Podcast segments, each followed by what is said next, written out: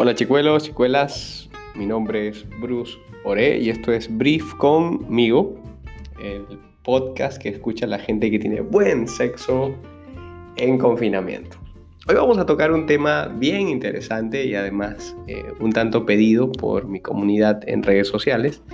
Hablar de sexo en cuarentena definitivamente es hablar de una de las cosas que como personas disfrutamos o padecemos, en tanto mm, cuanto hayamos tenido progresos en esa área, evidentemente, y si tenemos parejas para poder hacerlo. Hoy vamos a estar hablando acerca de esto, vamos a estar hablando de qué pasa cuando mi pareja está fuera, está lejos y ya estoy, que me trepo en las paredes, que no sé qué hacer porque acostumbraba a tener mucha actividad sexual o por lo menos disfrutar cuanto menos con ella cada fin de semana, pero ahora que estamos separados, pues hay muchas cosas que lo impiden. Vamos a hablarle a esas personas. También vamos a hablarle a aquellas parejas que eh, conviven, que ya tienen una relación estable y que producto más bien de esa relación estable han disminuido en cuanto a su en su placer, en su deseo, en su líbido, producto mismo de, la, de los roces, las fricciones que tiene esta etapa estresante en nosotros. Vamos a hablarle a esos dos grandes grupos. Eh, espero te encuentres dentro de uno de ellos para que puedas tener también respuestas al respecto.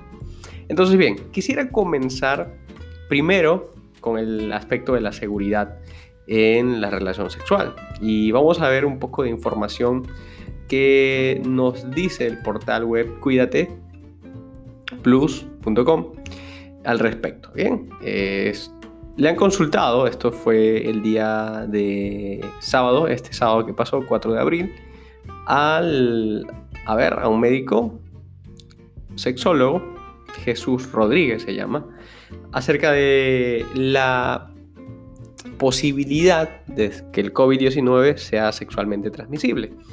Eh, él sostiene que la evidencia con la que se cuenta ahora mismo es que no es un virus que se pueda transmitir sexualmente, al igual que otros coronavirus. Incluso no está confirmada su presencia en semen o en fluidos vaginales.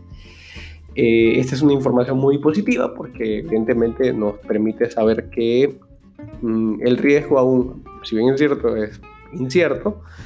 Eh, se han hecho pruebas para tratar de comprobarlo, pero parece que es muy, muy bajo. Además, dice él, añade, que aunque se descubriera su presencia en estos fluidos, no parece que el COVID-19 pudiera infectar el organismo por vía genital, ya que la cantidad de virus sería mucho menor en estos fluidos que en las secreciones respiratorias o la saliva. Ah, mira, interesante. O sea, que podríamos tener intimidad sexual pero sin besarnos, por ejemplo, y sin tener el rostro cerca el uno del otro. Mm, pero eso ya nos supone varios retos en la intimidad, ¿verdad? Que algunos podría apagarle el, eh, el deseo sexual y a otros podría elevarlo, sin lugar a dudas.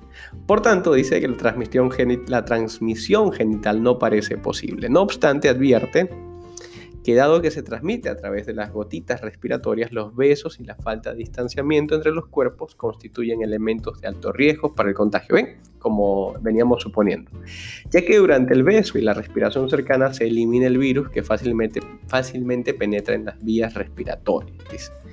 Estas muestras de cariño forman parte de las relaciones sexuales, por lo que si existe un riesgo de contagio elevado en caso de que alguno de los que practican sexo tenga el virus.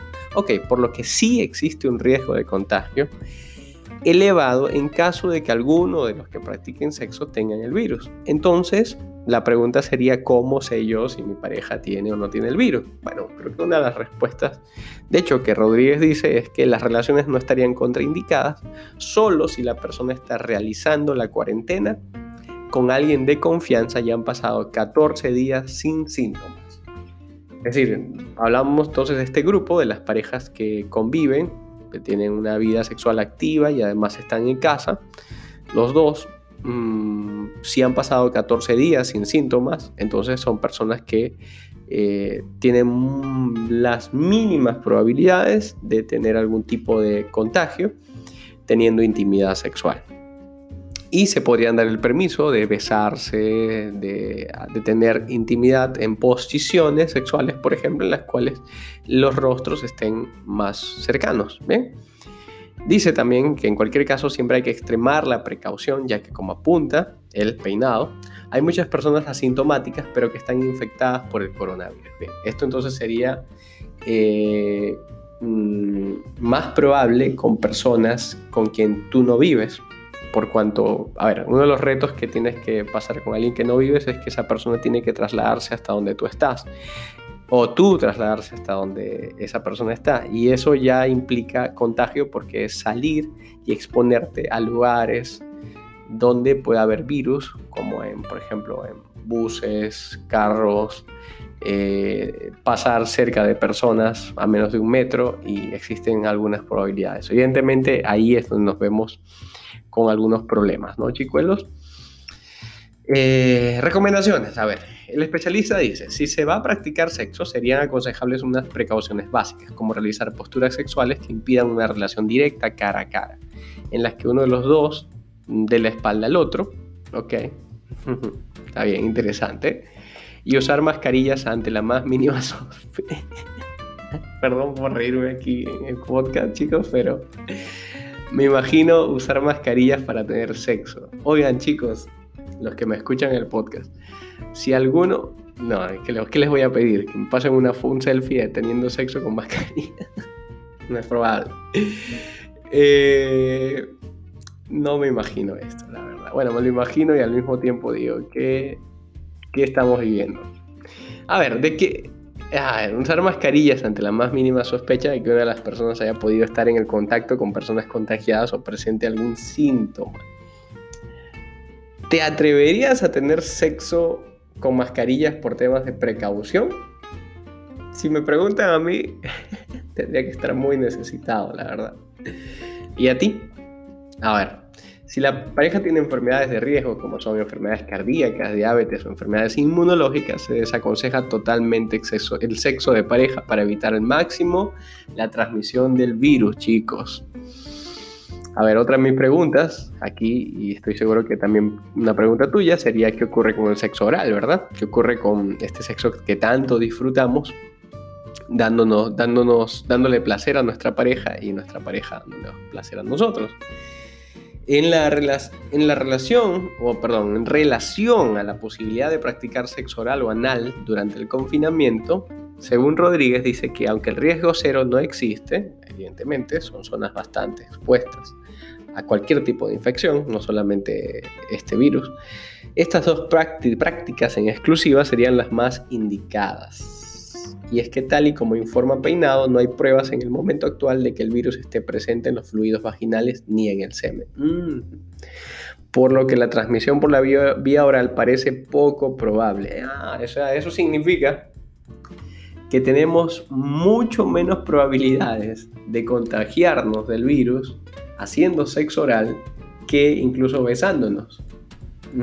Por su parte, dice el sexo anal, para aquellos que lo practican también es más seguro, puesto que disminuye la probabilidad de transmisión respiratoria, al igual que el sexo oral indica. Bien, tal cual parece eh, época de confinamiento, época de sexo oral. Bien, según lo que él dice, el sexo oral es mucho más seguro que eh, darnos besos de piquito las parejas. Así que les animo, chicuelos, a tener sexo oral. Eh, bueno, estaría bien mejorar en esa área los que les apetece, los que tienen esta práctica, evidentemente, eh, poder afinar su, eh, su talento.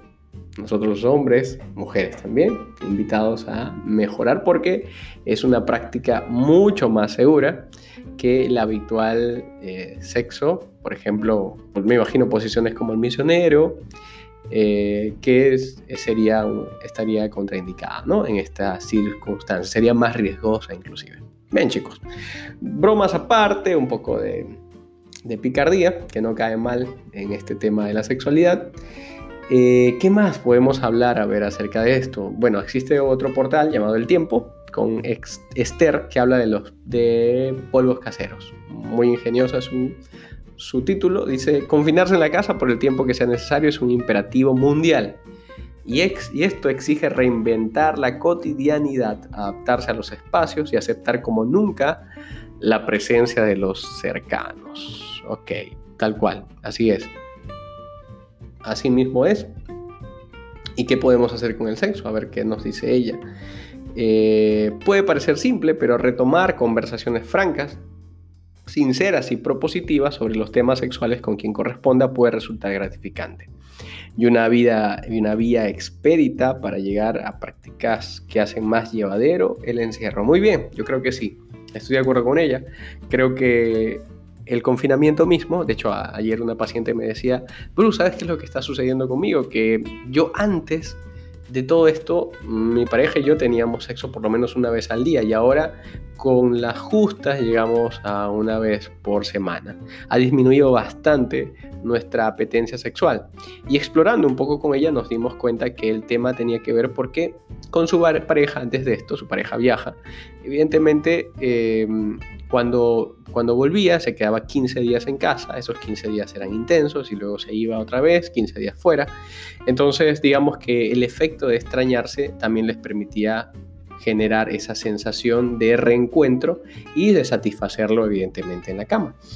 Pero ahora que él está todos los días, te puedes imaginar que esa sensación de novedad pues no existe y ha disminuido por tanto esa actividad.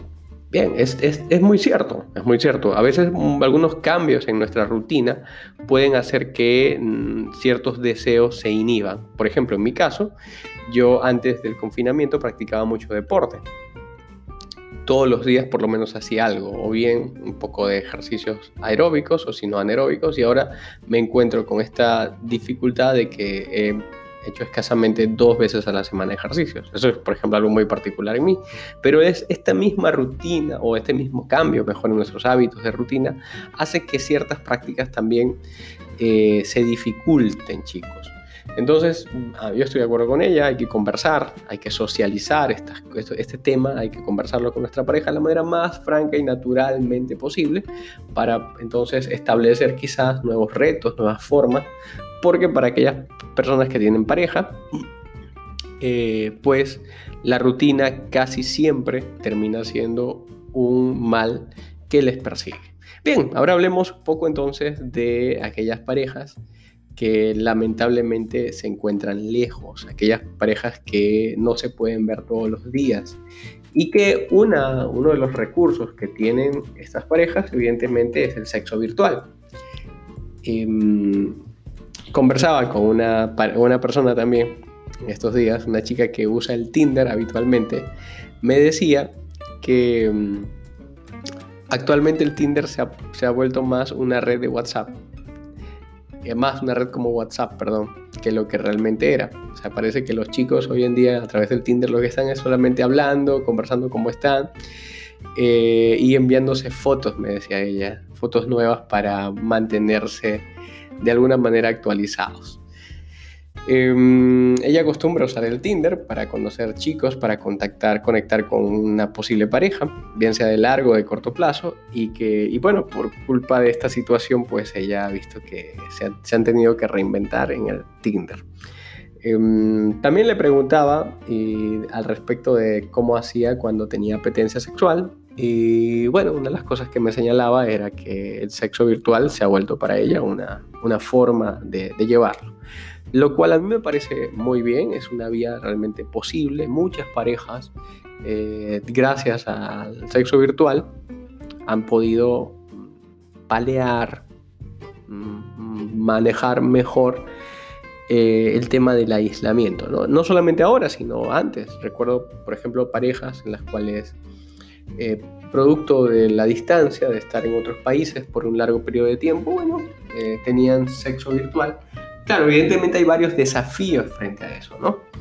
Eh, uno de esos desafíos es que te sientas cómodo, cómoda en el lugar donde estés para practicarlo. Evidentemente, si tienes a tus hijos a, unos costados, no te vaya a pasar como le pasó a una paciente que me, que me dijo, doctor Bruce, no sé dónde esconder mi cabeza porque eh, estaba practicando sexo, puntualmente me estaba masturbando y viendo masturbarse a mi, a mi pareja que está en Polonia, y mi hija de 14 años entró de manera eh, sorpresiva a mi cuarto porque tenía una dificultad con la comida que estaba preparando y me vio en ese afán.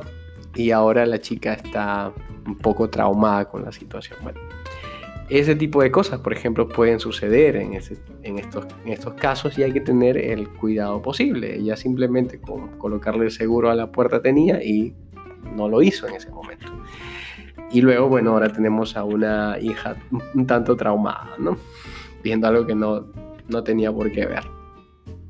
Entonces, tomemos precauciones. Otro tipo de precaución que nos podría ayudar para esto es evitar tener sexo virtual con algún desconocido. Esto yo creo que es de más decirlo, pero bueno, así como no está de más decir que nos lavemos las manos y que evitemos el contacto social directo, esto también en temas de sexo virtual aplica al 100%. Si tú tienes sexo virtual con una persona con quien apenas has conocido y que realmente no sabes quién es, muy probablemente si las cosas no marchan bien, eh, va a tener ese video guardado y tienes un gran riesgo potencial de que lo termine publicando y aparezca en alguna página de estas pornográficas o en alguna red social inclusive mucho más eh, de carácter de mayor exposición como Facebook, ¿no? Eh, entonces chicos hay que cuidarnos de este tipo de prácticas, hay que hacerlas, evidentemente si no tienes otro recurso, yo no creo que tengamos ningún problema por hacerla, pero con las, eh, con las medidas de seguridad más, eh, más posibles, ¿no? Dentro de lo que cabe. Bien chicos, esto es lo que quería compartir con ustedes acerca de sexo en épocas de confinamiento, dice sexo libre de virus. Espero haberte podido ayudar, eh, darte un poco de información relevante en este tema que, que, tanto lo es para todos nosotros, los seres humanos. El sexo definitivamente es bueno, el sexo está hecho para disfrutar y debemos hacerlo en tanto seamos personas maduras, adultos responsables y sea consensuado. Les envío un abrazo gigante y nos vemos en un próximo episodio. Bye bye.